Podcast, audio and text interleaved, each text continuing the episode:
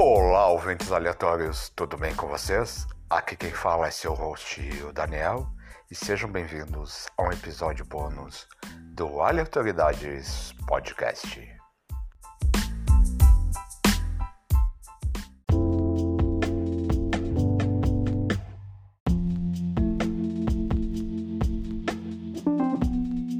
Hoje será um episódio curtinho no qual eu lerei uma história de horror psicológico.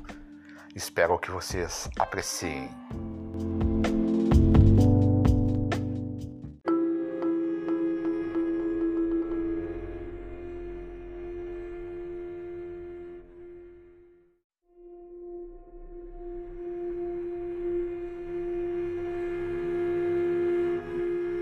sobre tempestades e paraísos. 5, 4, 3, 2, 1. A luz se acende. Daniel entra na sala. Senta-se na frente do computador.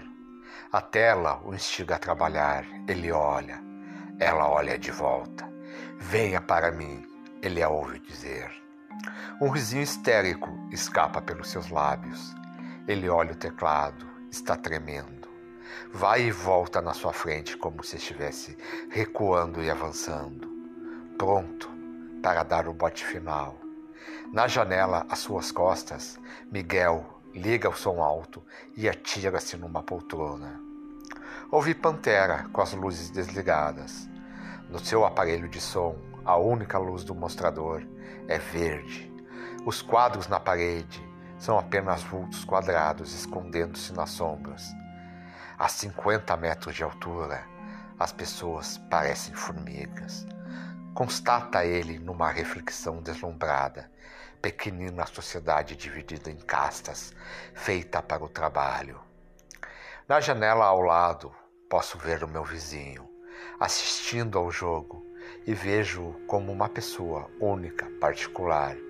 Mas lá de cima, todos parecem o mesmo movendo-se da mesma maneira em várias direções. Lá de cima, as coisas parecem tão diferentes. A luz verde reflete seu rosto. Parece uma grande chama agora. Ilumina todo o quarto. Nessa luz cálida esmeralda, Miguel adormece e sonha. Nos seus sonhos não há mais luz verde do rádio, não há mais nenhuma cor. Miguel sonha em preto e branco. Neles, a sua jaqueta brilha palidamente num fundo onde o sol é muito grande e a tudo ofusca. Lá de cima, ele observa a multidão movimentando-se em massa em torrentes caóticas. Ele contempla tal imagem sorrindo, sentindo o sol aquecer seu rosto muito mais do que se estivesse lá embaixo. A imagem é surreal. Seu 18º aniversário, ele está lá em cima, observando Algumas pessoas o pedem para descer, mas ele não as ouve. É muito distante. Eu sou a evolução, ele grita. Sou aquele que vem depois do homem. Sou o além do homem. Em seus sonhos, ele observa tudo de muito longe, como um ser à parte, distante. Ele é o super-homem. Em seus sonhos, são cinco horas da manhã e ele cai. Seu voo é interrompido por uma rajada atômica, ele acorda no chão do seu quarto. A luz verde continua iluminando o lugar. A música parou. Ele olha assustado para os lados, levanta e sai para a cozinha beber água. A luz amarelada da lâmpada incandescente fere seus olhos. A luz amarela é má, ele pensa. Abre a geladeira, pega uma jarra e se serve. Nada como a luz roxa da geladeira. Ele volta para o quarto e a luz verde volta a ser um ponto na escuridão. Em frente à janela, ele observa os outros prédios. Alguns estão brilhantes, outros mostram apenas penumbra. Pessoas trabalhando, pessoas jogando em seus videogames e computadores. Algumas lendo Sidney Sheldon, Conan Doyle, Louis Stevenson, quem sabe. Na janela do seu vizinho, a TV ainda está ligada lança breves flashes azul acidentados na sala. Na poltrona está o vizinho, a cabeça tirada para trás, as pernas estiradas para frente, os braços abertos, caído pela poltrona.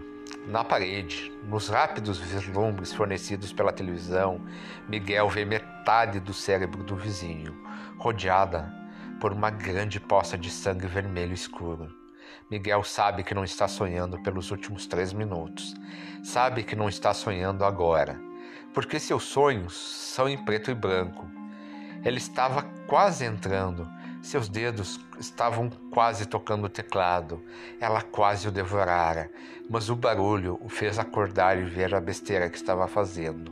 Começou a chorar. Chorava e em seu choro entendia a loucura dos seus pensamentos. Mas o que estou fazendo? Ele se perguntava. É apenas uma máquina. Não pode me engolir, não pode me fazer mal. Começava então a achar graça do seu comportamento infantil e ria. Ria por ser tão tolo, ria por pensar em tais besteiras. Levantou-se, satisfeito, enxugou as lágrimas. Foi até a frente da janela e olhou. Viu um rapaz olhando para ele no outro prédio. Uma luz minúscula vinda do aparelho de som conseguia iluminar todo o seu quarto. Sua camiseta branca refletia fluorescentes. Saiu da janela. Estes bisbilhoteiros, por que não cuidam da própria vida? Voltou a sentar na frente do computador. O som agora estava muito distante, fora há séculos atrás. Em outra janela, Lígia acabava de acender outra luz. Acordara com barulho, banheiro, pia, água, cozinha, luz, copo, geladeira, copo geladeira, luz, quarto. Mais uma vida indo dormir. Apenas Miguel observava o barulho. Os sons da noite passavam pelos seus olhos enquanto ele olhava para o corpo do vizinho. A TV lançando flashes doentios. Miguel volta a sua atenção para o quarto, coloca um disco no rádio e a luz verde volta a ter sentido. Deita-se no sofá e volta a sonhar seus sonhos de super-homem. Oito minutos. Oito minutos é o tempo que leva para a luz do, do, sol chegar até a Terra. Em oito minutos é possível se tomar uma cerveja. Em oito minutos se conta uma piada ou inventa-se uma história. Oito minutos na escuridão, tendo ainda o sol acima de nossas cabeças. Em oito minutos, Miguel acorda e sai de casa. Daniel desencosta a cabeça do monitor. O vizinho de baixo é levado para o necrotério municipal. Em outro, em outro prédio, Lígia levanta e liga a TV. Jorge desliga o videogame e vai dormir. Ouve sua mãe gritando da cozinha, 11 horas da manhã. Jorge está dormindo. Romero é levado no cemitério. Miguel pluga seu contrabaixo. Daniel toma um café na gráfica. Lígia observa a coleção de carrinhos do seu patrão. O sol se esconde em uma nuvem densa. A tempestade chega e é forte. São seis horas da tarde. Nos carros, os faróis estão acesos e as gotículas embaixo são os para-brisas. Os relâmpagos iluminam a rua úmida. Um poste cai na esquina. Uma árvore se curva ao abraçá-lo. Lígia pega o ônibus para voltar para casa. Na sua bolsa, dois carrinhos de brinquedo chocam-se como num acidente estrondoso. Daniel volta do trabalho e no caminho para ao, ao ver o acidente pessoas se amontoando na rua, latarias amassadas e muito sangue. Daniel dá a volta e segue para o computador. Miguel está num bar, bebe com seus amigos uma cerveja e uma piada. Dá tempo de fazer os dois juntos, apenas oito minutos, e a Colt 22 escondida no bolso. A tempestade fica mais forte. Daniel está na frente do monitor. Suas mãos tremem. No bar, Miguel também treme. Qual é mesmo seu sobrenome? Alguém pergunta. Por que as pessoas nunca dizem seus sobrenomes? Se eu não dizer meu, so meu sobrenome, posso ser qualquer um. Você é qualquer um? Miguel treme ao ver seus rostos. Estão descoloridos, não tem cor. Jorge acorda e vê que são. Dez horas da noite. Hora de voltar ao jogo. A corrida está quase ganha. Lígia esconde os carrinhos em uma gaveta. Romero continua dormindo sob a terra. Meia-noite e a tempestade dá seu último acorde. Miguel dispara. São sonhos meus, são criações minhas. Eu os observo, eu os criei, eles não têm cor. Daniel entra, está dentro do computador, dentro da máquina, foi devorado. Faz parte dela agora. Uma fagulha elétrica desliza pela rede. O monitor se desmancha e suga sua face para dentro. Jorge termina a corrida em primeiro. Pela janela, ele percebe o clarão. São fogos, fogos para mim, o campeão. Daniel está dentro da máquina. Miguel, fora de controle. Lígia está rezando. Ó Deus bom e misericordioso, perdoe essa tua serva, pois ela é fraca e pecadora. Não sabe controlar a tentação. Dai-me forças, ó Pai, para manter longe de mim o pecado. Romero descansa. Uma hora da manhã, não há mais tempestade. Miguel volta para casa. Ele olha para cima e vê as janelas, cada uma com seu brilho. Em um apartamento, Daniel desfigurado, devorado, desmantelado. Em outro, Jorge cochilando, seu carro derrapado.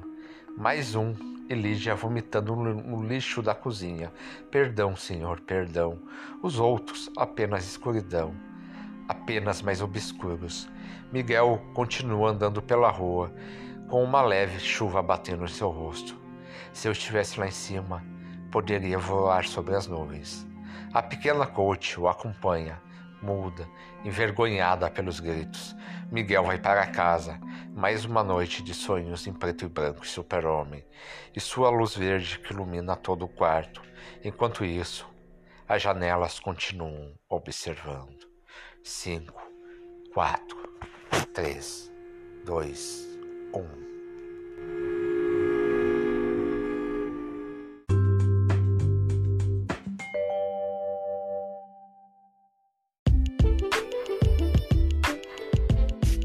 É isso, pessoal. Obrigado por me ouvirem até agora. Espero que.